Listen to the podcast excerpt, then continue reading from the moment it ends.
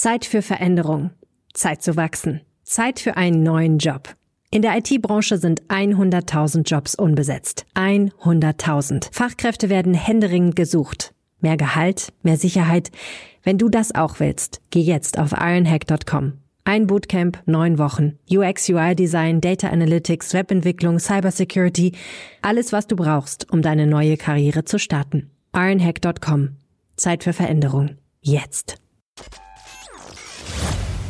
Ja, herzlich willkommen zu einer neuen Folge des Fohlenfutter Podcasts. Am Mikrofon sitzen wie üblich Carsten Kellermann in Mönchengladbach und Yannick Sorgatz in Düsseldorf. Hallo Yannick.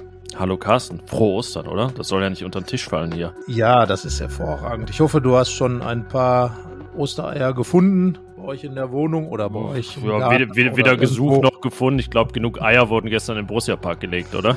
Ja, da waren auch einige Osterhasen unterwegs. also, ja, äh, wir waren zusammen im Borussia Park und werden darüber dann jetzt ja auch sprechen in diesem Podcast. Und äh, wir werden darüber sprechen, wie das 1 zu 3 Debakel der Gladbacher vonstatten ging. Ja, was sie sich mal wieder Neues ausgedacht haben in einer Saison der verschiedenen Facetten des Scheiterns. Ich denke, so kann man es sagen. Ähm, ja, mal wieder ein tief Tiefpunkt, über den reden wir ausführlich, sportlich über das Geschehen neben dem Platz. Ja, und dann denke ich auch mal wieder über das große Ganze. Ja, das äh, bietet sich natürlich an. Also die Fans waren jetzt wieder alle im Stadion. Der Borussia Park war ausverkauft und äh, es gab auch eine klare Meinungsäußerung. Und äh, auch nach dem Spiel haben sich die Fans klar positioniert, geografisch und auch inhaltlich. Das zählt natürlich dazu, wenn man auf das große Ganze schaut. Und äh, ja, das ist insgesamt wenig erquicklich. Genau, diese Derby-Analyse gibt es jetzt von uns und äh, wie immer auch am Start den Hinweis, wenn ihr noch Kritik, Anmerkungen, Anregungen, Themenideen, was auch immer habt, äh, Wünsche über Dinge, äh, für Dinge, über die wir mal sprechen können, gerne per Mail an fohlenfutter.rheinische-post.de und wenn ihr dem Fohlenfutter Podcast noch nicht folgt, macht das gerne, lasst ein Abo da und dann verpasst ihr keine Folge mehr. Und die aktuelle zum Derby und dem, was kommt, beginnt jetzt. Rheinische Post Podcasts. Fohlenfutter, der Podcast für Fans von Borussia Mönchengladbach. Ja, wie gesagt, Janik, wir saßen im Stadion und ich glaube, äh, wir haben beide so richtig unseren Augen nicht getraut, äh, als die Minute 34 begann, äh, man auf die Anzeigetafel schaut und eigentlich hätte sagen können, ja, da schreiben wir mal unseren Text fertig und lassen auch ein paar Zeilen übrig für weitere Kölner Tore. 0 zu 3 stand es. Köln hatte, ähm, glaube ich, offiziell sechsmal aufs Tor geschossen, gefühlt dreimal alle drei waren drin und die Führung war eigentlich auch verdient, wie ich fand, denn von Gladbach kam nach anfänglich restlichen guten dreieinhalb Minuten eigentlich überhaupt nichts mehr. Und das war das Frappierende, finde ich. Ja, das ist ja schon was, wenn man dreieinhalb ordentliche Minuten lobt, oder? Also das sagt auch schon, schon viel aus. wenn das Ganze nicht mehr hergibt, ähm, ne, ich sag, sag mal so, es nahm seinen Lauf mit der ersten Ecke für Gladbach, die ganz gut rausgeholt war. Jonas Hofmann schön draufgegangen, die flog in die Mitte, Matthias Ginter köpfte. Dann hatte er aber sehr viel Zeit, um zurückzukommen. Also gefühlt äh, war die Ecke in der vierten Minute und in der sechsten trabte Matthias Ginter mit seinen Kollegen immer noch zurück. Dementsprechend ein öffnender Pass von Jonas Hector, wirklich ja scharf einfach äh, vertikal gespielt und schon war es eine ja also eine gefühlte Überzahlsituation der Kölner und am Ende Anthony Modest frei vom Tor mit dem 1 zu 0. Ich habe gedacht, Mensch, wann hat es mal so ein frühes Derby-Tor gegeben? Ähm, hat aber schon vergessen, dass das beim äh, Rose 1 zu 2 in der Vorsaison ja in der dritten Minute schon fiel. Also ja, so vor lauter Derby-Niederlagen vergisst man das schon.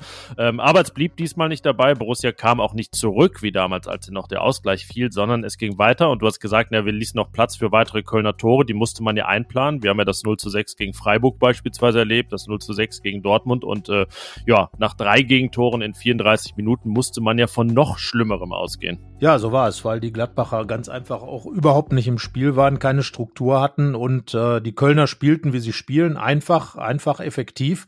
Und äh, das reichte dann schon, um Gladbach also wirklich komplett unter Kontrolle zu halten. Gladbach glänzte vor allem durch Ballverluste und ähm, ja, sagen wir mal, eine unkontrollierte Spielweise, ähm, gab Räume preis, äh, die man eigentlich, wenn man sich die Kölner ein paar Mal angeschaut hat, doch äh, besetzen muss gegen diese Kölner Mannschaft. Eben auf den Außenbahnen kann kaum jemand flankt so viel wie Köln und äh, das tut man ja dann weitgehend, wenn man über die Außen kommt. Äh, über Außen fielen dann auch die Tore zwei und drei. Ja, insgesamt äh, war das schon erschreckend, was in dieser ersten Halbzeit, äh, drehen wir die Uhr noch ein bisschen vor, passiert ist. Und äh, diese 0 zu 3 äh, Rückstand, der war für die Gladbacher noch einigermaßen glimpflich, weil das ein oder andere Ding hatten die Kölner noch auf dem Fuß und äh, die Gladbacher hingegen, ja, hatten eine gute Chance durch Jonas Hofmann. Der Ball kullerte ganz knapp am Tor vorbei, ein Kopfball von Matthias Ginter, aber insgesamt ähm, konnte das überhaupt nicht äh, den ganz, ganz miesen Gesamteindruck dieser, dieser Halbzeit eben ähm, wieder über, überwischen. Und letzten Endes muss man einfach sagen, dass es unerklärlich ist, wie man mit so einer äh, Leistung in einem Derby aufwarten kann. Zumal, wenn man schon das Hinspiel 1 zu 4 verloren hat, sich dann auch im Rückspiel und das im eigenen Stadion, wir reden ja von einem Heimderby und das äh, bei der Rückkehr der, der Fans sozusagen, also vor vollem Haus, seit, ähm, seit langer, langer Zeit. Für das Derby war es das erste, seit, erste Mal seit 2017 im August. Also das muss mir wirklich jemand mal erklären und es konnte auch eigentlich niemand erklären, was da passiert ist. Auch das ein wiederkehrendes Muster, oder? Ich, also da könnte man, äh, wenn man jetzt böse ist, eine schöne Collage aneinander schneiden von Aussagen nach, nach hohen oder ähm, ja, blamablen Niederlagen und äh, wahrscheinlich kommt dann der Satz, ja, ich kann es mir auch nicht erklären, das ist auch nicht zu erklären, sehr, sehr häufig vor. Und ja, wenn wir ehrlich sind, eigentlich ist es ja auch nicht zu erklären. Also gerade der erste FC Köln macht es ja zwar sehr gut und stringent in dieser Saison, aber überraschend ist da ja nun auch gar nichts. Also das, das liegt alles sowas von auf dem Tablett, äh, was da passieren wird. Und es passiert auch genauso. Und ähm, am Ende, gerade wenn ich das erste Tor nehme, sind das ja genau diese Situationen, Umschaltsituation gar nicht mal nur nach Ball gewinnen, sondern einfach auch schnell vertikal nach vorne, ähm, Ball noch nach außen, dann zack, der Pass in die Mitte, äh, guter Abschluss, knipsender Torjäger Anthony Modest. Also da war ja alles drin, was man kennt aus dieser Saison vom ersten FC Köln. Und ähm, ja, also jetzt, wie gesagt, ich habe keine Erklärung dafür. Ich kann auch mal nur beschreiben, was wir da sehen. Und äh, wo landest du, wenn du versuchst, äh, irgendwie eine Erklärung dafür zu finden? Ja, eben genau da, dass die Gladbacher ähm, in irgendeiner Form äh, gar nicht darauf vorbereitet waren. Und das ist natürlich schon äh, beachtlich. Es gibt ja doch relativ viele Möglichkeiten, sich auf Köln vorzubereiten, nein, auf jeden Gegner vorzubereiten. Aber das haben wir ja schon öfter beobachtet. Gegen Freiburg wusste man vorher, dass die Standards der Freiburger gefährlich sind. Und es gab dann gleich in größter Häufung Gegentore durch Standards. Jetzt war es eben dieses Flügelspiel der Kölner. Und ähm, klar, es sind die einfachen Abläufe wir wissen seit Arjen Robben, dass einfache Dinge, die wiederkehren, teilweise auch ganz, ganz schwer zu verteidigen sind, wenn sie einfach gut gemacht sind. Und das muss man jetzt mal sagen. Also der erste FC Köln unter Steffen Baumgart ist ja nicht nur eine Emotionsmannschaft, die an der Seitenlinie rumhüpft wie der Trainer, sondern da wird richtig guter Fußball gespielt. Und man hat ja das Gefühl, dass jeder Kontakt wie ein Stein gemeißelt ist und einfach sitzt. Ähm, der lange Ball, äh, dann dieser Pass von, äh, von der Seite in die Mitte, der Abschluss von Modeste. Da war einfach nichts dabei, wo man sagen konnte, da war auch nur ein Zentimeter äh, ungeplant, aber da war auch nur eine Unsauberkeit dabei. Und das ist, glaube ich, die Qualität des Kölner Spiels. Und diese Qualität eben klare Automatismen, klare Abläufe, klar einstudierte Situationen. Wir erinnern uns an die Zeit bei Lucien Favre, wo viele Dinge auch immer wiederkehrten, aber trotzdem so gut gemacht wurden, dass man sie nicht verteidigen konnte. Davon sieht man jetzt überhaupt nichts. Und äh, ja, dass dann am Ende ähm, sowohl die Mannschaft als auch der Trainer äh, ihr Fett wegbekommen haben, das kann man dann in dem Fall absolut nachvollziehen. Und ich fand der FC musste ja nicht mal diese Emotionen unbedingt so reinbringen. Er hat es ja recht kühl eigentlich gespielt. Also die Angriffe, wie er sie einfach, ja, ein bisschen vom, vom Reißbrett ja vorgetragen hat, äh, ja, dann ging man halt vorbei am Gladbacher Gegenspieler und wurde der Ball halt reingeschossen. Also es war ja gar nicht so überaus giftig, auch wenn man dann wieder sagen kann, ja, der FC ist am Ende fünf Kilometer mehr gelaufen, aber ähm, das, das klassische Schneidabkaufen, wie man es ja auch im Hinspiel gesehen hatte, war das ja gar nicht, sondern einfach sehr strukturiert ähm, Borussia da auseinandergespielt. Und das ist ja eigentlich dann sogar, ja, vielleicht ist es sogar noch erschreckender am Ende.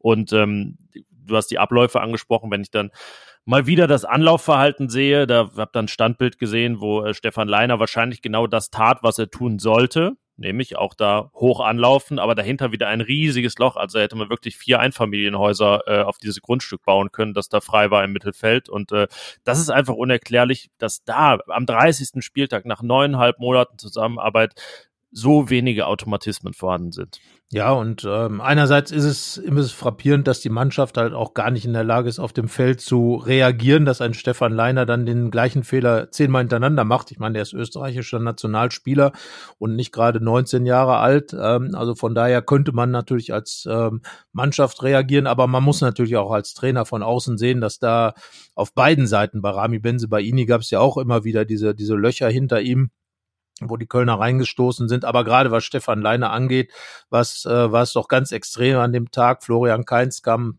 hat nicht nur das Tor vorbereitet, hat selber auch eins geschossen, stand auch da völlig frei, ist, nach, ist aufgerückt ähm, und ja, es sind einfach Dinge, wo, wo man merkt, dass offenbar zwischen der Mannschaft und dem Trainer in Mönchengladbach da die Kommunikationswege, sagen wir mal, zumindest blockiert sind. Also äh, ich kann mir nicht vorstellen, dass Adi Hütter gesagt hat, Stefan äh, Leiner, renn bitte nach vorne und äh, guck auf gar keinen Fall nach hinten, wenn ein langer Ball kommt. Aber äh, offenbar gab es auch keine Absicherungsstrategie, wenn dann dieser Ball kommt. Wenn ich mit den vorgezogenen Außenverteidigern spiele, muss ich natürlich ganz klar, dafür habe ich ja die Dreierkette, muss natürlich dann mein entsprechender linker oder rechter Mann in dieser Dreierkette muss natürlich dann auf die Außen vorrücken, um da den Raum dicht zu machen.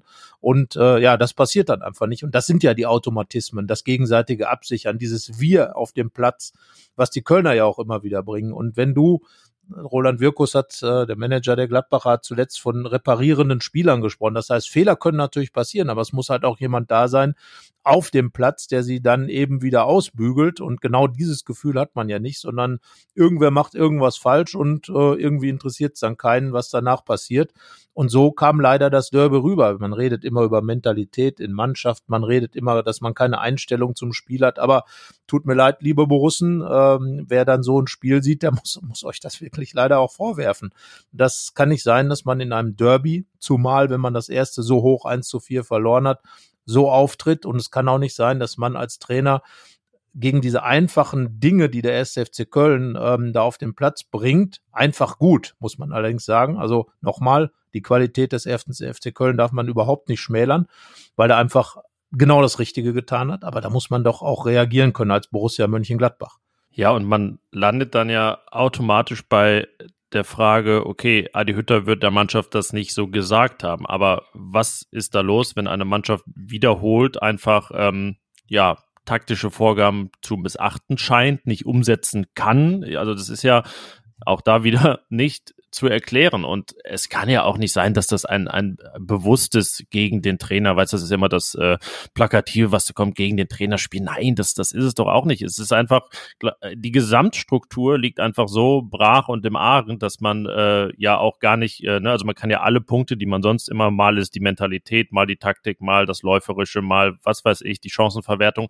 Aber es kommt dann ja wirklich gehäuft in dieser Saison alles zusammen und eben noch da hinzu, dass äh, wenig repariert werden kann. Die Mannschaft ja auch wirklich jetzt äh, gar nicht die Comeback-Qualitäten hat, sondern eigentlich so ein, so ein frühes Gegentor meistens immer dafür sorgt, dass man weiß, wo das gibt wohl heute nichts hier. Ähm, ganz theoretisch könnte man ja auch mal in der zweiten Halbzeit was hinstellen und ein frühes 1-3 machen und dann nochmal den Gegner unter Druck setzen. Es ist ja dann in der 85. Minute das, das Tor gefallen, das ja sicherlich eines der wertlosesten der jüngeren Derby-Geschichte war, unterm Strich. Ähm, ja, auch das ist möglich und auch, auch das schafft die Mannschaft da nicht. Also sie unterbietet ja immer noch die geringen Erwartungen, die man eh schon hatte. Das ist genau das Problem, dass man gar nicht das Gefühl hatte. Also in dieser Halbzeitpause, dass jetzt danach eine Mannschaft rauskommt, die aus diesem 0 zu 3 noch vielleicht sogar ein 3 zu 3 macht, geschweige denn ein 4 zu 3 möglicherweise, die vor allem aber auch äh, sich gegen diese Niederlage nochmal so richtig aufbäumt. Und ähm, das sind natürlich so die Dinge, die man in Gladbach ja schon länger vermisst. Und auch da, das war ja genau das, was mit der Installation von Marco Rose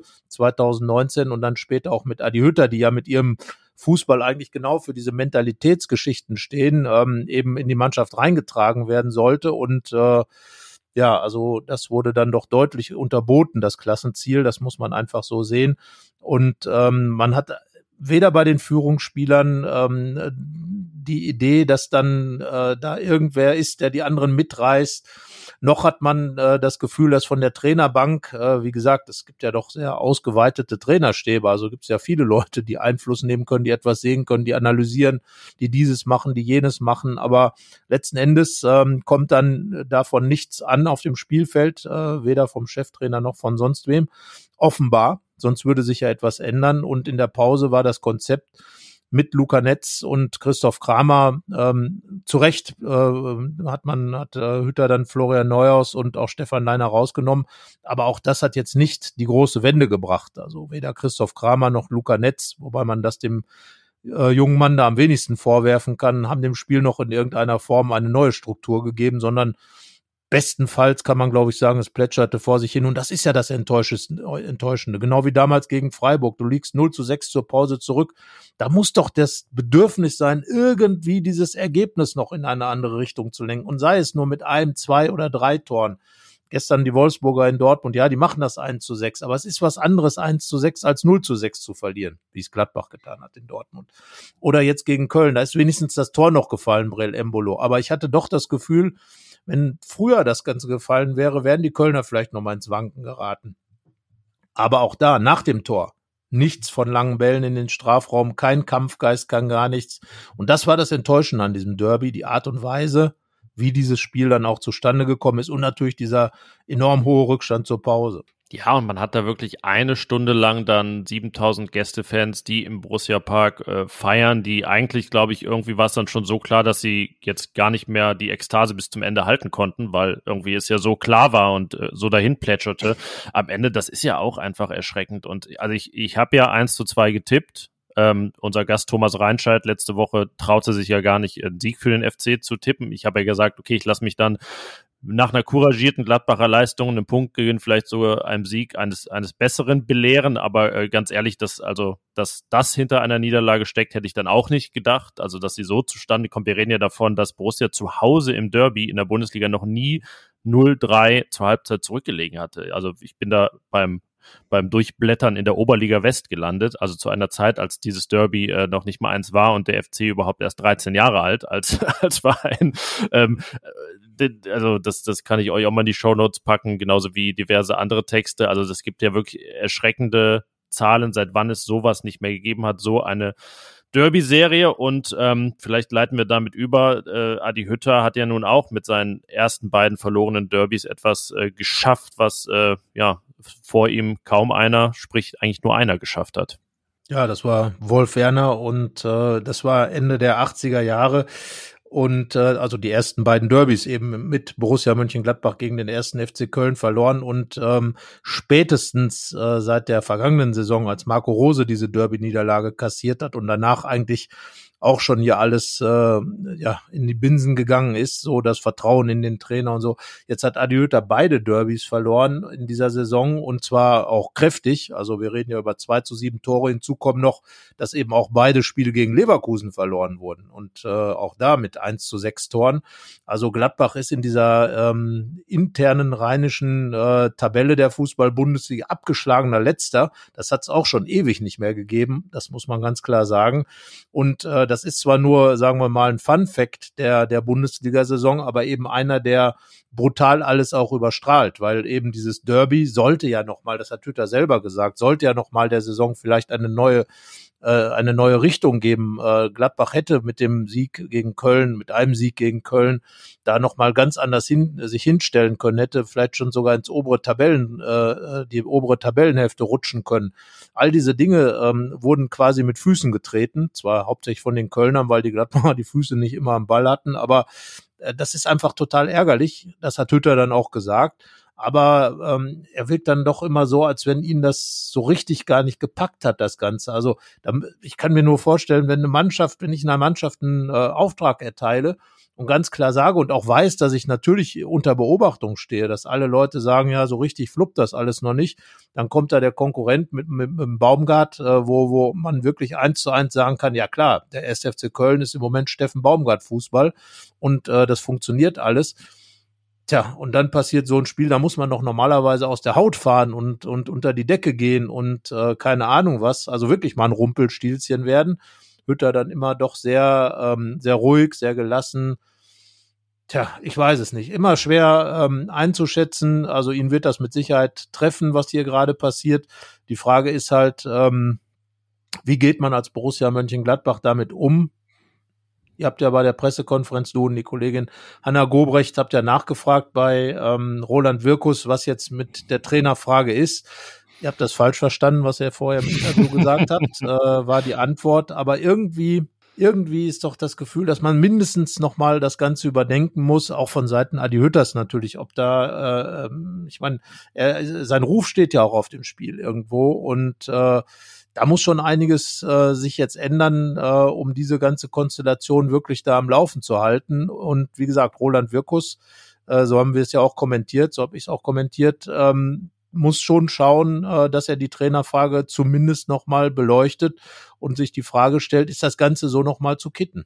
Ja, es steht ja über allem, dass sich beide tief in die Augen schauen wollen. Und ich drücke es mal so aus, mir fehlt nach all dem, was die Saison schon passiert war und eben noch nach diesem Jahr irgendwie äh, sinnbildlichen äh, Derby, diesem 1 zu 3, ein bisschen die Fantasie, wie das Ergebnis dieses tief in die Augen schauend sein kann. Ja, hier kann noch richtig was entstehen. Wir schaffen hier gemeinsam den Neuanfang, den Umbruch und also bei allem, wie riesig der personell, was die Mannschaft angeht, ausfallen kann, muss man ja sagen, es werden ja nicht zwölf Spieler gehen und irgendwie nur noch sieben da sein, die jetzt gerade regelmäßig im Kader stehen. Nein, der, der Kern wird ja immer noch die Mannschaft sein, die jetzt auch gegen Köln wieder auf dem Platz stand. Und wenn es dann eben mehr von denen sind, die reinkamen, aber das, das Gerüst bleibt ja und es ist da und es wird viel, viel Input von außen geben, im besten Fall. Auch das haben wir schon beleuchtet. Vielleicht wird das auch gar nicht so einfach. Naja, also deswegen glaube ich, haben es schon alle auch so empfunden, dass diese Frage sehr legitim war auf der Pressekonferenz, zu sagen, naja, also kann denn nicht die Antwort dieser Frage oder dieses Gesprächs auch sein, es geht nicht mehr und man kann sich nicht mehr mit diesem Weg identifizieren. Ähm, ja, also wie gesagt, ich weiß, weiß nicht, wie, wie weit du da gehen würdest, aber mir, um das, das, das nochmal diesen Satz zu sagen, fehlt einfach die Fantasie derzeit. Also es müsste sich einiges ändern, das ist klar. Ähm, da müsste man wirklich sehr, sehr tief in die Augen schauen, äh, sich gegenseitig natürlich und sagen, welchen Weg können wir einschlagen, was können wir tun, um hier wirklich nochmal die Situation komplett neu aufzustellen, um zu sagen, ja, das erste Jahr ist gewesen, das erste Jahr war richtig schlecht und äh, es sind die, viele Dinge vorgefallen, also es muss einige Aussprachen geben, denke ich. Ähm, wir werden uns da in der Woche ja auch nochmal Gedanken drüber machen, was denn auch passieren kann, vielleicht auch muss, um eben diese, diese ähm, Hütterzeit fortzusetzen. Ähm, ich glaube, wir sind beide überrascht, dass es so gekommen ist. Das können wir, glaube ich, sagen. Wir waren ja schon uns einig schon lange, dass Adi Hütter eigentlich ein guter Trainer für Gladbach wäre, ein passender Trainer, wie Max Eberl gesagt hat. Aber möglicherweise hat er, wie auch bei Marco Rose, sich Eberl dann geirrt und, und möglicherweise dann doch ist der Trainer eine Baustelle, die Roland Wirkus jetzt nochmal betrachten muss mindestens betrachten muss und eben dann ausloten muss, wie kann man Mannschaft und Trainer nochmal anders miteinander verbinden, nochmal anders aufstellen und ist das auch wirklich ein zukunftsträchtiges Projekt? Denn man muss ja auch immer schauen, wenn es dann Rückschläge gibt, früh in der Saison, was passiert dann? Ist dann die Unruhe da? Fans sind wieder im Stadion und so weiter und so fort. Also all die Dinge, die auch bei Marco Rose eine Rolle gespielt haben, nach seiner Verkündung nach Dortmund zu gehen. Also eine ganz schwierige Geschichte, eine ganz schwierige Gemengelage, in der die Trainerfrage auf jeden Fall eine Rolle spielen sollte. Ja, und man darf nicht vergessen, diese Saison ist ja noch nicht zu Ende. Es gibt ja noch vier Spiele gegen Mannschaften, die ähm, größtenteils um Europa spielen und die, die am weitesten davon weg ist, ist im Halbfinale der Europa League, nämlich Eintracht Frankfurt und wird einen großen Anreiz haben, Adi Hütter dann sicherlich auch am vorletzten Spieltag eins auszuwischen. Also sagen wir es so, es kann ja auch noch so kommen, dass Borussia hier wirklich die letzten vier Spiele verliert, dass es da auch noch üble Klatschen gibt. Wenn ich jetzt daran denke, dass RB Leipzig da kommt an diesem Montagabend, wo sicherlich sich auch nicht mehr 54.000 ins Stadion bewegen werden, weil einfach die Frustration mittlerweile so groß ist. Auch das ein Faktor wie sehr man mittlerweile auch schon wirklich sehr treue Fans, ja, jetzt nicht final vergrault hat, aber irgendwie so vor den, vor den Kopf gestoßen mit diesen Leistungen, dass die auch sagen, boah, also ganz ehrlich, da ist, da ist mir auch für die Saison der Stecker gezogen. Das, das muss man Fans ja auch mal nachsehen, dass dann irgendwann einfach, ähm, ja, es, es schwer ist, dann noch eine Enttäuschung zu verkraften, weil es ja Rudi Völler mäßig dann irgendwie immer einen noch tieferen Tiefpunkt ähm, in dieser Saison gibt. Äh, und ja, jede Aufbruchstimmung, die vielleicht nur ganz zart vorhanden war, immer wieder eingerissen wird. Also ein Schritt vor und dann immer zwei bis drei oder teilweise vier zurück. Diese ganze Gemengelage ist so kompliziert, dass jetzt wirklich in den vier Spielen schon sehr deutliche sportliche Signale geben müsste, dass ähm, Trainer und Mannschaft da so zueinander finden. Und ich finde den Punkt ganz äh, wichtig, den du erwähnt hast, dass Hütter immer etwas, ähm, ja nicht, nicht abwesend, aber distanziert wirkt vom Geschehen. Ich habe äh, gesagt. Jetzt mag einer sagen, ja, es ist jetzt äh, ganz, ganz äh, geschickt ausgedrückt, weil es ja Gerüchte darum gibt, dass er österreichischer Nationaltrainer werden könnte. Er wirkt immer wie so ein Nationaltrainer, der die Spieler nur alle paar Wochen sieht und sie jetzt dann gar nicht so hart angeht und allgemein angreift, weil er weiß, naja, die gehen mittwochs wieder zu ihrer Mannschaft und äh, gehören eigentlich anderen Vereinen. Äh, deswegen muss man da irgendwie diplomatisch sein und genau diese Diplomatie hat er jetzt irgendwie immer noch in seinen in seinen Aussagen, als wenn er gar nicht in der Lage ist, mal ganz klar Tacheles zu reden und irgendwie ähm, die Mannschaft dann auch mal anzupacken, ähm, weil er jetzt gerade ausstrahlt, dass er dem Ganzen etwas hilflos gegenübersteht. Und das äh, hat man natürlich jetzt auch im Spiel irgendwo gesehen, weil einfach nichts an Input gekommen ist, an neuem Input für die Mannschaft.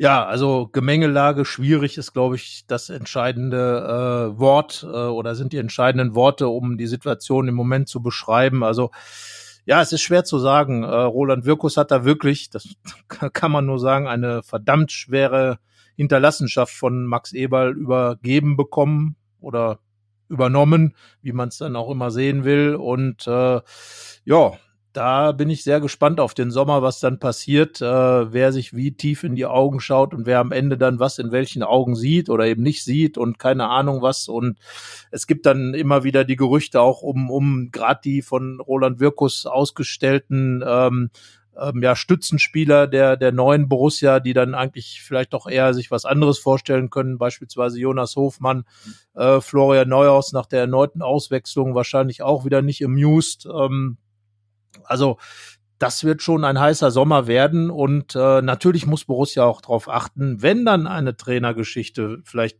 zum Thema wird, muss man sich auch relativ schnell entscheiden, denn wie will man denn eine neue Mannschaft groß umbrechen in der Mannschaft, wenn man dann äh, gar nicht weiß, wer Trainer wird. Also auch da an der Stelle ganz schwierige Geschichte. Also nochmal, Roland Wirkus ist da nicht zu beneiden.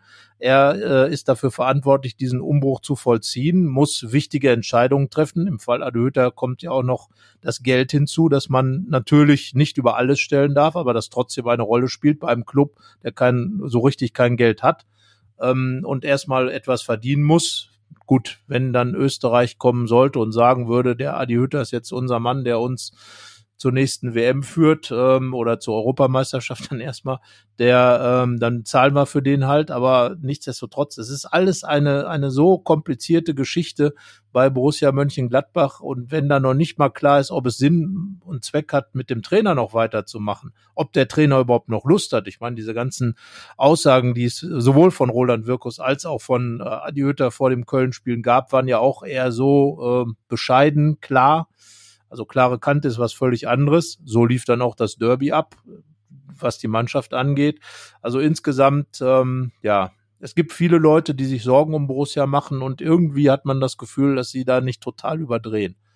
nee, das, also äh, oft sagen wir auch, dass dann viel schwarz gemalt wird und äh, ja, alles, alles gut werden wird. Wir haben das vielleicht auch lange auch ähm, aufgrund entsprechender Indizien auch noch geglaubt, aber ehrlich gesagt, dieser Glaube den habe ich jetzt, jetzt auch verloren, was diese Saison angeht. Und hinzu kommt eben noch weiterführend, dass einem mittlerweile der Glaube fehlt, wie das denn äh, durch eine Vorbereitung, wie auch immer geartet, dann zum Saisonstart gut sein soll in einer Phase, wo ja die Saison auch deutlich vor dem Ende der Transferperiode beginnt, wo diese Herausforderungen riesig sind, äh, wo wir jetzt schon, äh, die Probleme im Jetzt so groß sind, schon kaum noch über Corona und die Nebenerscheinungen, die Begleiterscheinungen reden, die aber auch nicht weg sind. Ähm, ja, das ist, das ist ganz verzwickt und ich finde, was Roland Wirkus, wenn wir das so fragen, ein bisschen missversteht, ist, es geht ja nicht darum, dass wir sagen, hä, wie kann man denn äh, irgendwie jetzt noch Zweifel haben oder wie kann man denn eben nicht diese klare Kante bekennen? Ich, ich kann das ja verstehen, dass man sich hinsetzen muss und äh, in die Augen schauen und dass das Ganze sogar auch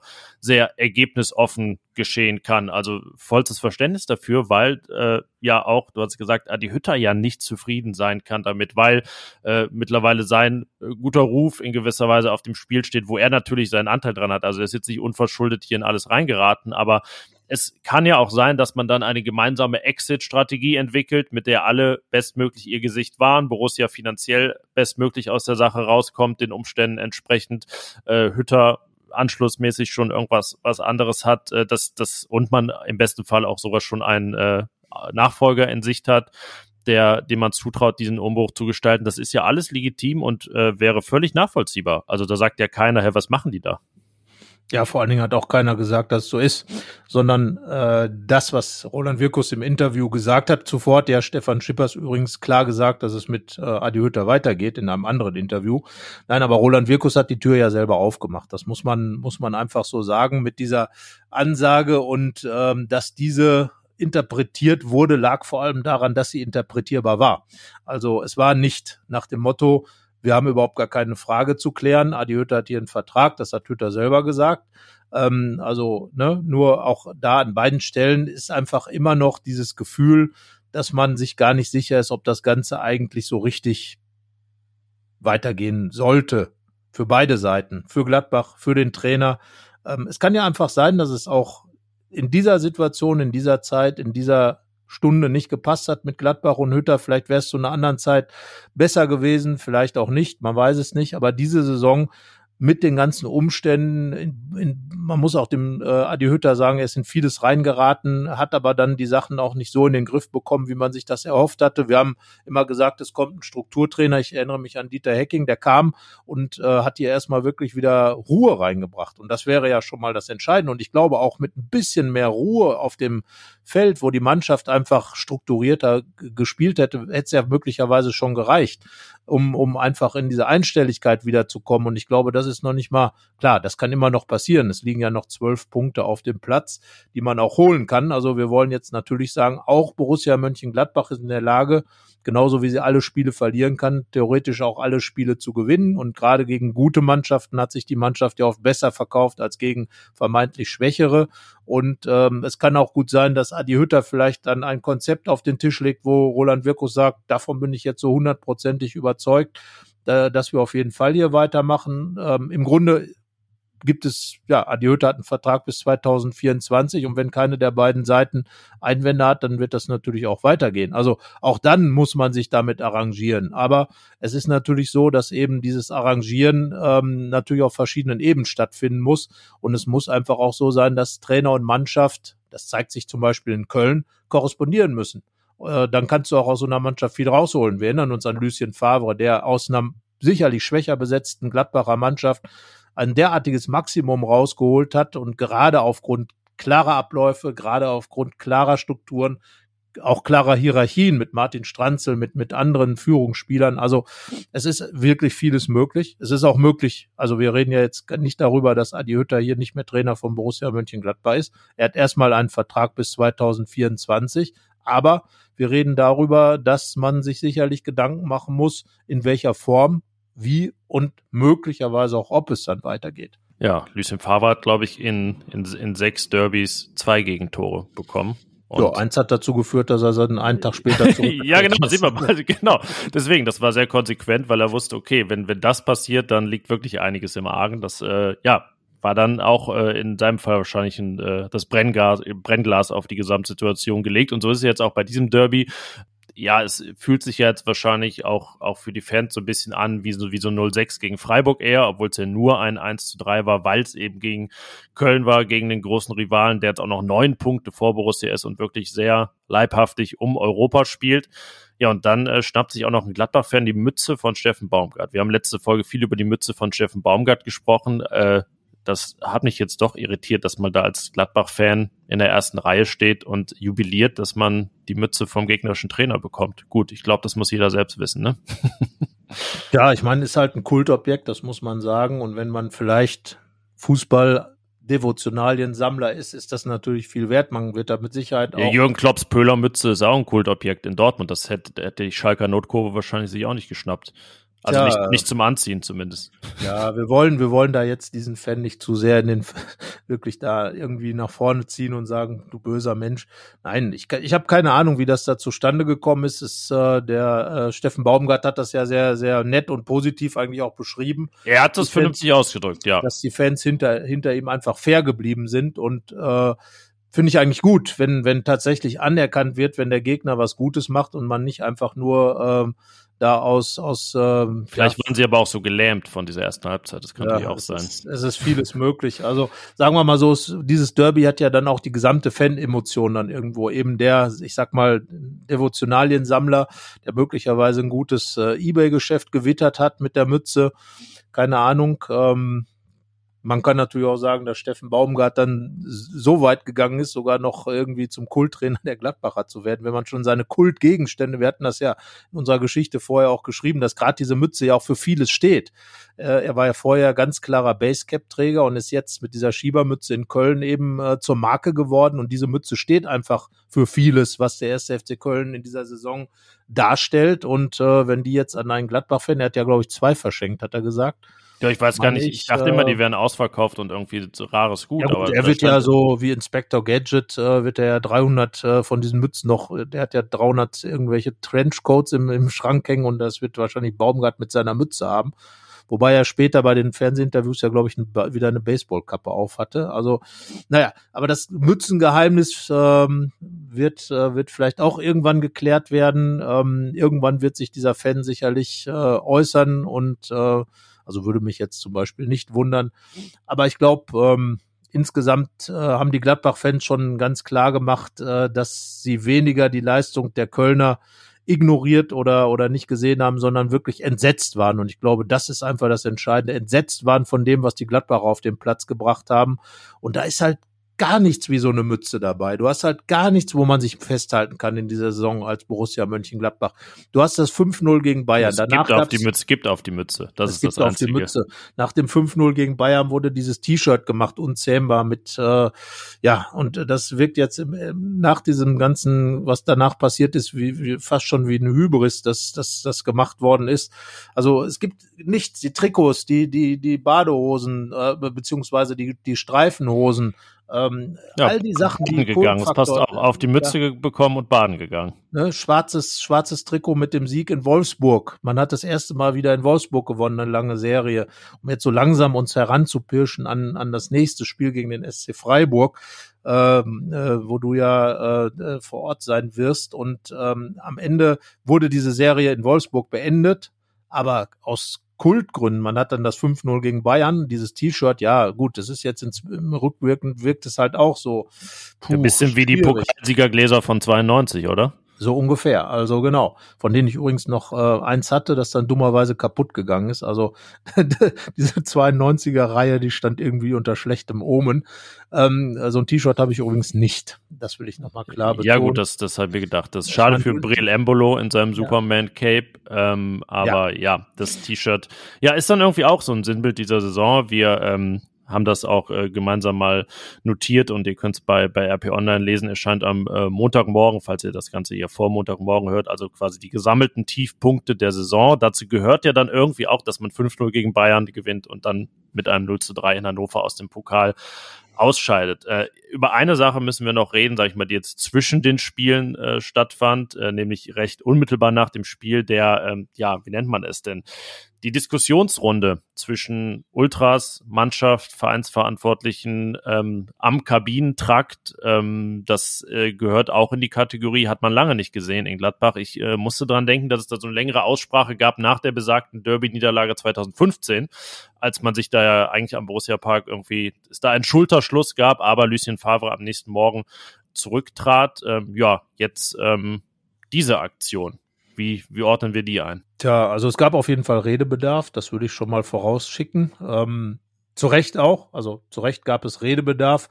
Die Form ist wie immer schwierig, äh, weil man ja dann quasi dahin gestürmt ist und die Polizei wieder einschreiten musste. Also das äh, ist dann immer so das Geschmäckle, was natürlich dabei ist, oder mehr als Geschmäckle, weil es ganz einfach so eigentlich nicht geht. Aber ähm, dass da Gesprächsbedarf war und ähm, dieses Gespräch auch. Die Vereinsverantwortlichen sind mit Teilen der Mannschaft ja auch rausgekommen. Roland Wirkus, Kapitän Lars Stindl, Routinier Toni Janschke zum Beispiel, Patrick Herrmann war natürlich dabei. Ähm, ja, es gab einfach viel zu bereden nach diesem Spiel, völlig verständlicherweise. Die Fans hatten sich alle auf dieses äh, Derby gefreut, die Borussen angeblich ja auch, die Spieler, die Mannschaft. Wenn man dann Jordan Bayer gehört hat, der ja nun als Urborusse ähm, sein erstes Derby gespielt hat, sein erstes Heimderby und dann so eine, ja, so, so etwas erlebt hat, der war so wirklich schockiert von dem, was da passiert ist auf dem Platz, konnte es auch gar nicht erklären und hat dann wirklich, wie auch das hat Adi Hütte auch getan, sich bei den Fans äh, für das, was passiert ist, entschuldigt. Ich denke, das wird auch Inhalt des Gesprächs gewesen sein. Sicherlich auch über das äh, geredet worden sein, was wir beredet haben, nämlich wie geht es denn jetzt weiter? Ähm, da wird Roland Wirkus sicherlich auch das eine oder andere gesagt haben. Die waren ja, als er angetreten ist, war er ja mit Steffen Korell ähm, auch schon bei den Fans gewesen. Man hat gesprochen, ähm, auch, auch mit Vertretern der Ultras. Also ja, diese ganze Saison, und das ist einfach, das kulminiert ja genau in diesem Spiel. Da, da ist einfach eine Mannschaft, der das Feuer fehlt, dieses Derby anzunehmen. Da ist dann, äh, sind dann Fans, die, die schockiert sind und dann eben überreagieren, indem sie dahin stürmen, äh, die dann äh, diskutieren. Da ist dann ein, ein Verein, Stefan Schippers war, glaube ich, auch dabei, ein Verein. Rainer Bonhoff, also eigentlich waren fast alle dabei. Ja. Genau, ja, außer wir. ja, außer Adi Hütter und wir. Ja, genau. Ja. Weil wir saßen der, also Adi Hütter, um das klar zu sagen, saß zeitgleich in der Pressekonferenz. Also er konnte jetzt da nicht dran teilnehmen, weil er einfach anderweitig äh, involviert war. Aber äh, ja, insgesamt sind das ja immer Bilder, die für die, ich sag mal, Umstehenden wahrscheinlich etwas erschreckend waren, weil 100 Leute da mal eben auf einem Haufen, das ist halt auch immer, ein Bild, sage ich mal, ein Bild mit, ähm, mit gewissen Assoziationen. Andererseits ist dieses Gespräch ja vernünftig verlaufen. Es gab am Ende, ähm, so wie es zu hören war, Applaus ähm, der Gesprächsteilnehmer aus der Fanszene, aus der aktiven Fanszene, darf man wohl sagen.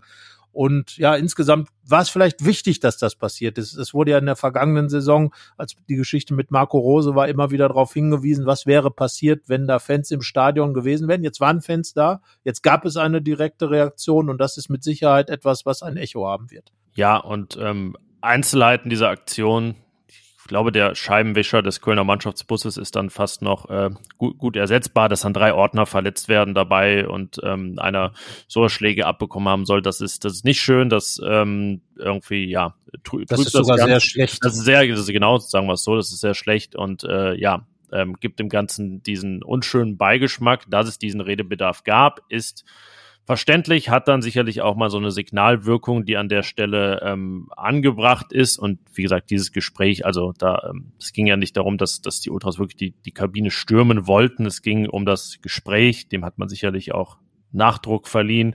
In gewisser Weise. Es kam dann ja auch zustande, das lief wirklich auch äh, gesittet ab, das, das war zu beobachten. Und ähm, ja, deswegen eine, ja genau wie, wie wir haben die Schnauze voll, wir wollen euch kämpfen sehen. Und äh, Hütter rausrufe. Alles ein äh, Gesamtbild, was man echt lange nicht gesehen hat. Das muss ich sagen. Ich äh, ja, bin jetzt ja nicht so lange Borussia-Reporter oder berichte über Borussia wie du. Du hast das ja früher schon, schon öfter erlebt. Äh, Situationen wie diese, ich in, in meiner Zeit äh, eigentlich nicht. Ähm, da war Borussia ein anderer Verein, gab ein anderes Bild ab. Ähm, ja, aber auch das passt wirklich äh, sehr, sehr gut zu dieser Saison, die eine seltsame bleibt, eine, in der selbst geringe Erwartungen immer noch untertroffen werden von der Mannschaft. Und wenn man noch was Positives, bevor wir jetzt vielleicht dann mal Richtung Freiburg schwenken, sagen will, es ist ja insgesamt recht friedlich auch rund um dieses Derby geblieben. Da gab es ja auch schlimmere Befürchtungen, weil beide Fanszenen erstmals seit äh, längerer Zeit da in Gladbach aufeinander trafen und in einer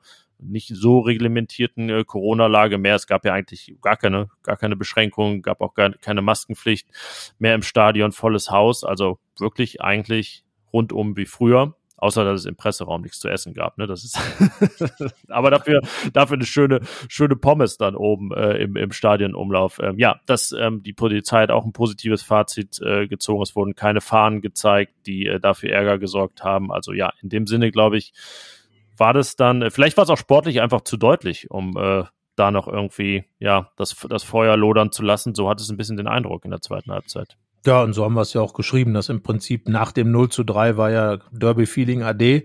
Ähm, ja, da plätscherte das Ganze so vor sich hin, weil Gladbach auch gar nicht mehr geschafft hat, in dieses Spiel in irgendeiner Form einen äh, reinzukommen äh, und, und wirklich einen Zugang zu der Geschichte zu finden. Und das ist ja auch eigentlich das, was, was ich am schlimmsten finde, dass das eigentlich ähm, dieses Spiel, was auch von den Gladbachern ja so hoch stilisiert wurde, zu einem Spiel, in dem man noch unheimlich viel bewegen wollte. Der Winnie Schäfer, der Ex-Boruss, hat in seiner Kolumne für unsere Redaktion ja auch geschrieben. Das war eine Chance, richtig was aufzuarbeiten, diese Saison nochmal neu hinzustellen und, und da muss man dann eben brennen, tja, und ähm, das war wie bei so einem Feuerzeug, wo kein Gas mehr drin ist, da kommt dann halt nichts raus. So wirkte Borussia ein bisschen, ja, es ist einfach, es ist einfach schade. Es ist schade, weil man sich auch auf das Spiel ja auch gefreut hatte. Man, ich hatte wirklich gedacht, dass das jetzt wieder so ein richtig heißes Spiel wird, natürlich im schönen Fanrahmen mit Gesängen, mit allem drum und dran. Tja, dazu fehlt leider eine Mannschaft, die, die nicht so richtig teilgenommen hat. Ja. Und es tut mir auch leid, auch wenn sich das, da werden jetzt einige von den Spielern wieder sagen, was soll das jetzt? Jetzt werden wir hier so, äh, die machen sich über uns lustig oder was weiß ich. Ja, tut mir auch leid, aber das ist genauso rübergekommen. Und ich glaube, das ist das auch, was die Fans auf die Palme gebracht hat, weil einfach fast zu keiner Zeit in diesem Spiel, außer vielleicht dann nehmen wir mal die guten dreieinhalb ersten und die viereinhalb äh, guten letzten Minuten, aber da sind wir noch nicht mal bei zehn Minuten ja. an einem Derby-Tag, wo Borussia Mönchengladbach wirklich äh, kompetitiv ist und, und dem ersten FC Köln irgendwas abfordert. Also da muss ich dann schon sagen, wenn das der Anspruch von einer Gladbacher Profimannschaft ist. Ja, und du hast dann uh. deutschen Nationalspieler Matthias Ginter, der da wirklich einen Rückpass äh, fast ins eigene Tor haut. Zum Glück ging er, ging er vorbei, der ähm, ja dann vor dem 0-3 da auch den Zweikampf verliert, liegen bleibt, okay, wurde, wurde verletzt ausgewechselt, da wissen wir jetzt noch nicht, ähm, was, was die Diagnose ist und, und wie, wie schlimm es ihn erwischt hat. Äh, deswegen kam ja dann auch Joe Skelly schon in der 39. Also der, der erste Wechsel da. Also ja, viele, viele Jungspunde sollten es dann retten und, und, und drehen. Florian Neuhaus, ich glaube, nur Brill Embolo hatte weniger Ballkontakte in der ersten Halbzeit. Das ist auch alles zu wenig. Und dass dann Manu Kone auch nicht alles alleine retten kann, ist ja auch völlig verständlich. Da fehlt dann eben auch derjenige, der, der so einen Jungen mal auffängt, wenn der nicht seinen allerbesten Tag hat, wenn er es aber trotzdem immer noch probiert, im Gegensatz zu, zu manch anderem. Äh, ja, das ist, äh, trägt alles zu diesem Gesamtbild bei. Also John Bayer, muss ich sagen, hatte auch mehr unglückliche Situationen, sah er gerade beim 0-1 sehr, sehr schlecht aus. Ich glaube beim 0-2 auch, ne? Also ja, bei, bei mehreren Gegentoren. Ähm, aber da habe ich zumindest so ein bisschen gespürt, der hat so eine gewisse Entschlossenheit und der ist da von der ersten Minute irgendwie auf eine besondere Art und Weise rangegangen. Klar, dem Ganzen wird dann sehr schnell der Stecker gezogen. Äh, das gehörte dann also nur zu diesen ersten guten dreieinhalb Minuten. Ja, egal wie man da rausnimmt, äh, Hoffnungsschimmer gab es da, gab's da wenige. Ähm, Jonas Hofmann auch zweimal unglücklich dann vorbei bei seinem Startelf-Comeback und äh, auch die, die reinkamen, jetzt Lazzi Benisch, das ist auch so eine Geschichte, kann dann nochmal 20 Minuten spielen, vielleicht irgendwas zeigen, nachdem er wirklich lange nicht durfte und verletzt sich nach zwei Minuten, glaube ich, ähm, muss ausgewechselt werden. Ja, also eigentlich, wo man gerade ansetzt, äh, jetzt, ich will jetzt nicht sagen, das ist jetzt keine Kritik an Jan Sommer, er hat am Ende noch das vierte, fünfte Gegentor verhindert, aber da sind die ersten drei Schüsse eben drin. In der Situation bekommt er dann, also sind die halt so gut geschossen, dass er auch nichts machen kann. Also selbst, selbst das, worauf immer Verlass war. Alassane Player, der Hochgelobte, wirklich mit einem seiner schwächsten Spiele in der Rückrunde. Ja, da kam wieder sehr, sehr viel zusammen und äh, all das trägt dazu bei, ja, zu diesem ernüchternden Fazit, das wir jetzt gezogen haben, was das Derby angeht. Tja, und wenn man von da dann zum SC Freiburg, zum SC Freiburg überleitet, zum nächsten Spiel und sich das Hinspiel nochmal vor Augen führt, das sage und schreibe doppelt so hoch in der Pause äh, ausging, bis zur Pause ausging wie das Köln-Spiel, nämlich 0 zu 6, was dann auch der Endstand war, dann äh, kann man da ja nur sagen, Jo Heißersa, da, da kommt ja einiges auf Gladbach zu, zumal ja die Freiburger wirklich konkret um die Champions League mitspielen und äh, sicherlich im eigenen Stadion. Es wird ja für Borussia eine Premiere sein, soweit ich weiß. Sie spielen zum ersten Mal im neuen Freiburger Stadion. Wir hatten ja immer die These, Yannick, dass äh, die, die Freiburg-Serie genau dort enden wird, nämlich mit dem ersten Spiel außerhalb des Dreisamstadions. Ja, jetzt aber mal bitte, sag mir mal drei Argumente, warum Gladbach am Samstag in Freiburg gewinnt und die möchte ich jetzt auch hören und nicht nur so ein Gelächter hier. Drei, drei direkt, also. Ähm, Aller guten Dinge sind drei. Ähm, der erste ist, dass ähm, der lange Zeit einzige Sieg in diesem Wolfsburger Stadion, das ja auch ein neues war, im ersten Gladbacher Spiel dort stattfand. Das wäre also ähm, die Duplizität der Ereignisse, was dann aber heißen würde, dass es wieder 18 Jahre dauert, bis Gladbach das zweite Mal in diesem Stadion gewinnt. Aber immerhin, für Samstag würde es ja dann erstmal reichen. Ähm, es heißt der Europapark Stadion und wir haben ja gesagt, die Saison ist wie ein Freizeitpark. Ähm, ne, wir sprachen über Fort Fun, Phantasialand, Bobbejaanland und so weiter. Ähm, vielleicht fühlt sich Gladbach deshalb dort wohl. Und der dritte müsste dann sein, ähm, womit wir dann wirklich sehr ernsthafte Gründe haben. Ich werde dort sein und ich war ja auch in Wolfsburg. So, das heißt also, Gladbach gewinnt dann äh, 2 zu 0. Oder 3-1, oder was meinst du? Nö, ich sag 2-0. Ja? Ach, das ist jetzt schon der Tipp, der offizielle? Nee, das war kein Tipp, sondern das war jetzt meine Quintessenz aus diesen drei Punkten.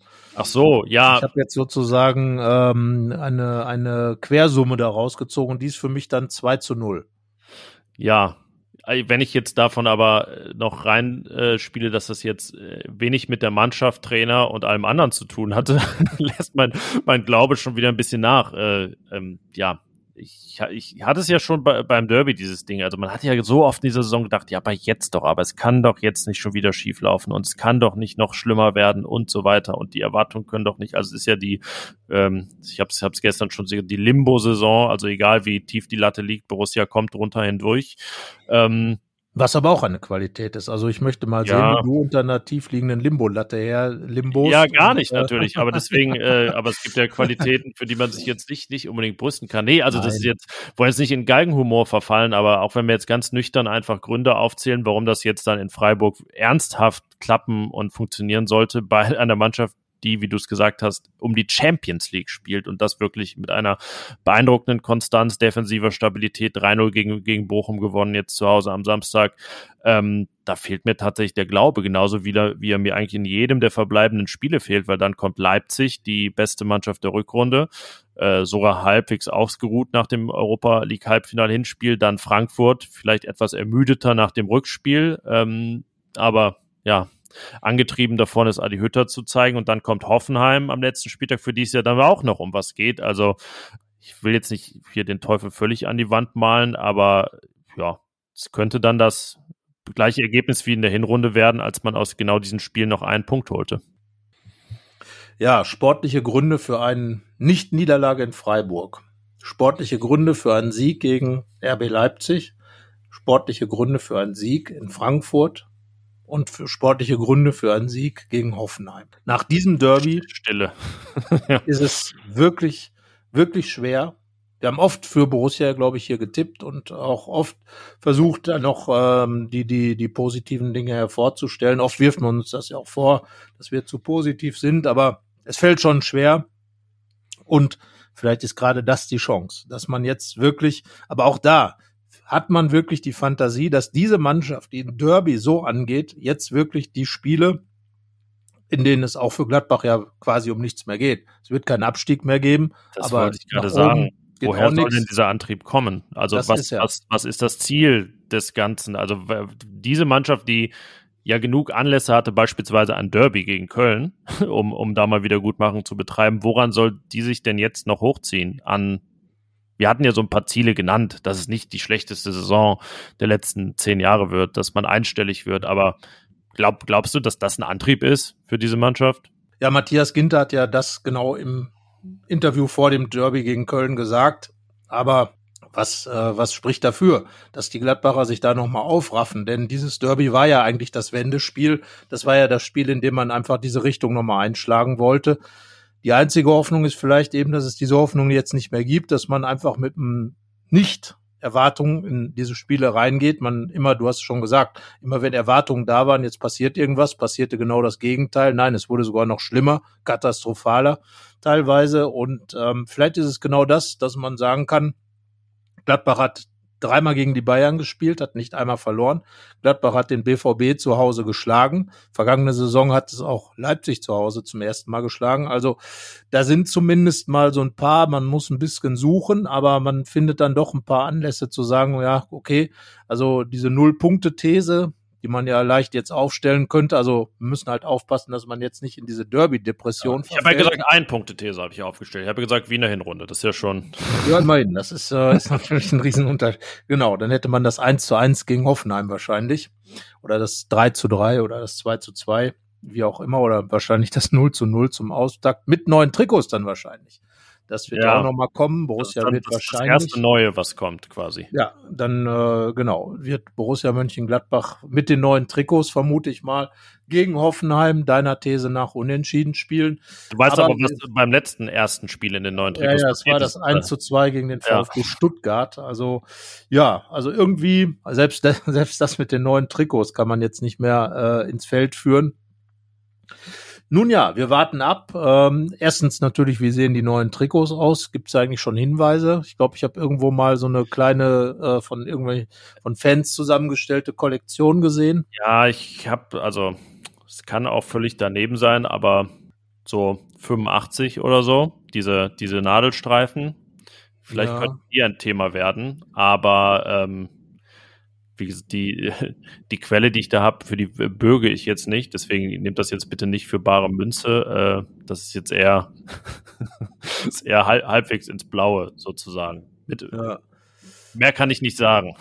ja, wie gesagt, wir werden es, also äh, äh, vor allem werden wir es ja sehen.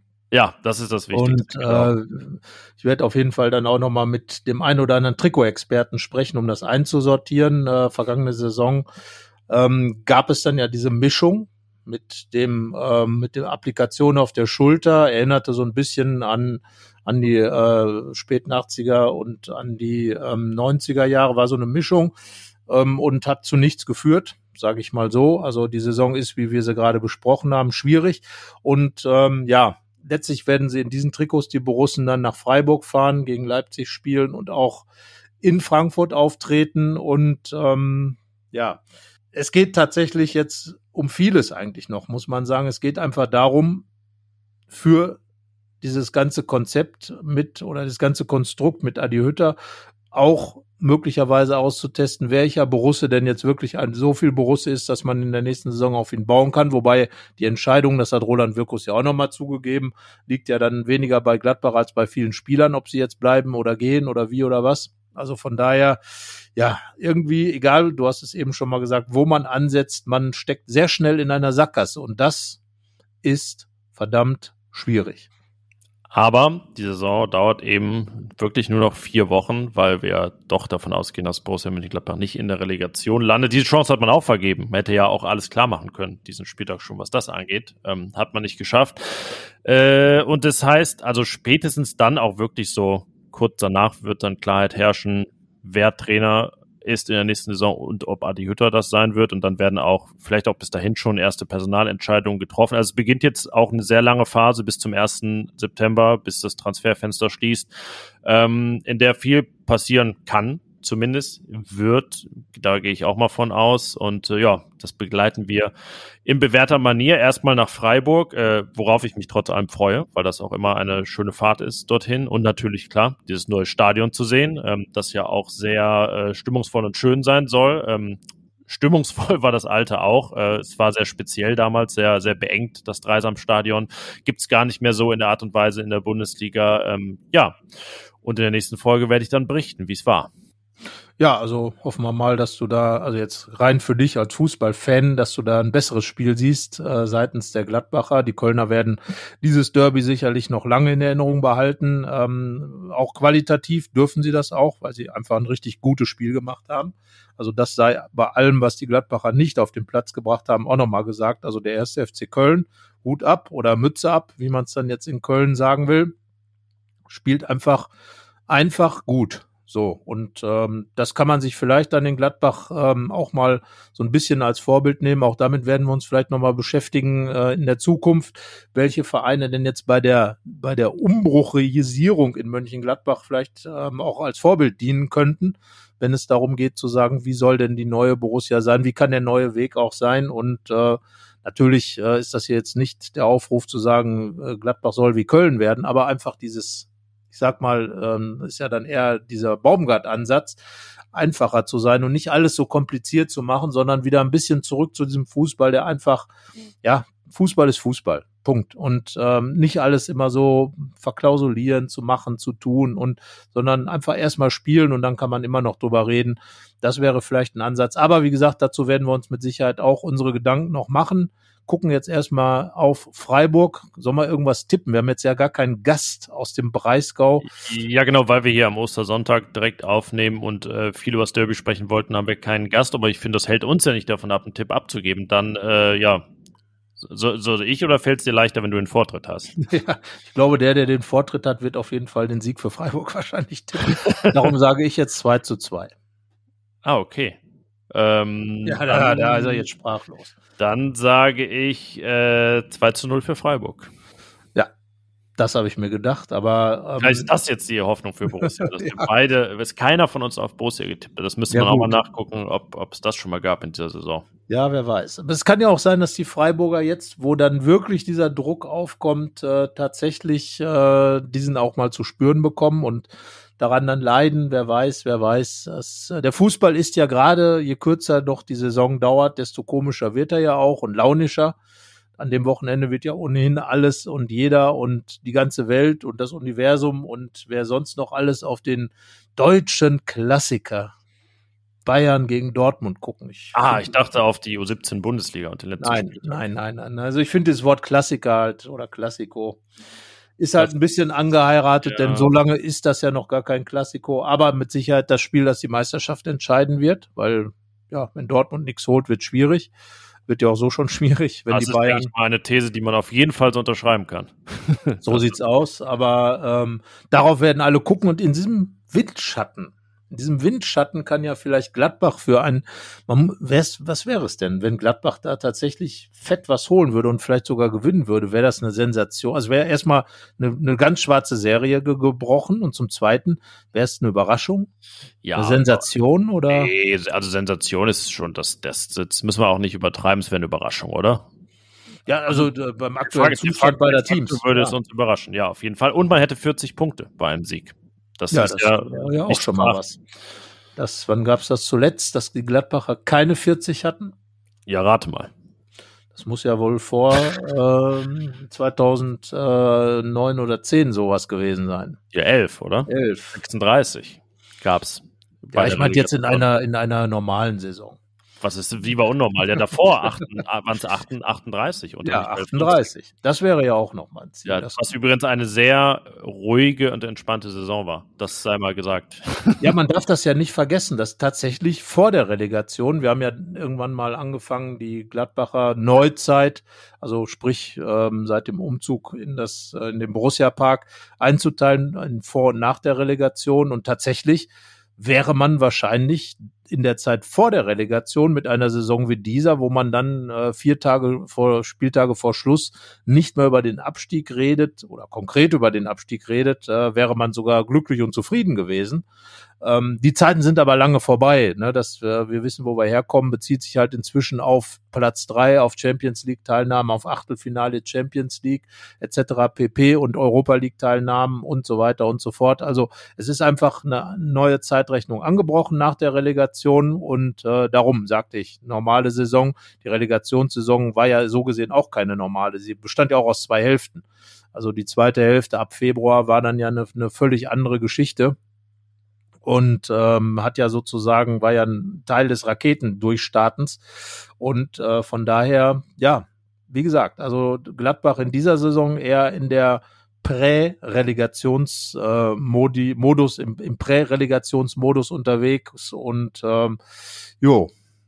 Aber es ist vielleicht, das ist ja auch das Interessante, es gibt trotzdem eigentlich kaum eine Saison, die einem einfällt, die so gelaufen ist. Also da ist schon sehr viel Einzigartiges bei ähm, all diese Klatschen, dieses, dieses angesprochene Pokalerlebnis. Also es ist irgendwie de der Rücktritt von Max Eberl, was ja dann personell auch noch wirklich was Großes ist, was man sonst auch in der Form nicht hat. Ähm, die Corona-Begleiterscheinung. Also es ist schon in der Gladbacher Bundesliga-Geschichte eine sehr spezielle Saison und eine sehr unschöne für den Verein. Ja, ich glaube, Anfang, Anfang der 90er gab es auch viel Unruhe da im Wechsel des Präsidiums damals, als, als äh, das große äh, als, äh, Dr. Bayer äh, und, und Helmut Grashoff da nicht mehr in Amt und Würden waren. Ähm, da gab es auch schon großes Hin und Her in Gladbach und äh, auch viel Unruhe und auch, es gab also zwischendurch, man hat ja auch mal 0 zu 6 in Stuttgart, 0 zu 6 bei den Bayern verloren. Äh, da gab es schon die ein oder andere Saison, die auch ein bisschen seltsam war, gerade im Vorfeld des Pokalsiegs. Es gab das verlorene Pokalfinale 92 auch nach einer sehr seltsamen Saison. Also ja, aber, aber am ehesten landet man in dieser Zeit, ne? Gerd von Bruch, Jürgen ja, ja. und so. Und das ist, glaube ich, schon etwas, was äh, viele Zeitzeugen von damals eher äh, ja mit äh, weit aufgerissenen Augen zurücklässt. Ja, klar. Ich meine, gut, Anfang, Anfang der 2000er, so rund um den Einzug in den Borussia Park war jetzt auch nicht so prächtig. Gab den Wiederaufstieg natürlich. Ja, aber da hatte das so eine gewisse, Phase. das war so chronisch schon, ne? Das war jetzt äh, ja, nicht, nicht, war, nicht so, also da war es dann auch schon eine Weile her, dass es erfolgreich war. Ja, ja. Also das Problem ist einfach immer, dass die Fallhöhe wieder extrem hoch geworden ist. Das ist einfach. Du warst Dritter in der Bundesliga als Borussia Mönchengladbach. Damals wirklich auch völlig zu Recht. Äh, fühlte man sich vielleicht schon auf einer Augenhöhe mit Borussia Dortmund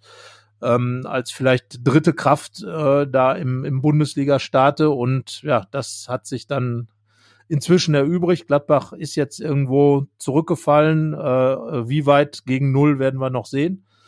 Aber jetzt sehen wir erstmal, dass du nach Freiburg kommst. Wohlbehalten hin und zurück, denke ich, mit der Deutschen Bundesbahn. Das ist korrekt, ja. Ja. Also und, äh, hin und zurück wohlbehalten, also ich wohlbehalten, jetzt wie lange und mit welchen Umständen weiß man ja nie, aber ja, mit der Bundesbahn. genau. Und äh, wer weiß, was er so mitbringt. Wir sagen immer so schön, kann man sie schicken oder nicht. Wir werden wissen, ob man den Sorgat schicken kann nach Freiburg und schauen dann mal. Genau. Und zwar hoffentlich wieder, und das fehlte mir am Wochenende, einfach ein ja. bisschen mit sportverbundenem Vergnügen, was Gladbach angeht. So sei es. Das äh, genau ist der, der fromme Wunsch am Ostersonntag für das nächste Spiel. Das war unsere Folge zum Derby, zum, das Wort haben wir auch schon oft benutzt, Debakel, dem erneuten. Auch wenn es ergebnismäßig gar nicht so das klassische, klassische war mit dem 1 zu 3, aber die Umstände und das zustande kommen und die Häufung Spiele wie dieser in dieser Saison sorgen eben dafür, ja, und wenn es euch äh, gefallen hat, hinterlasst gern eine Bewertung für uns. Wenn ihr das nicht sowieso schon gemacht habt, folgt uns, empfehlt uns weiter und dann hören wir uns in der nächsten Woche. Bis dahin. Ciao. Mehr bei uns im Netz www.rp-online.de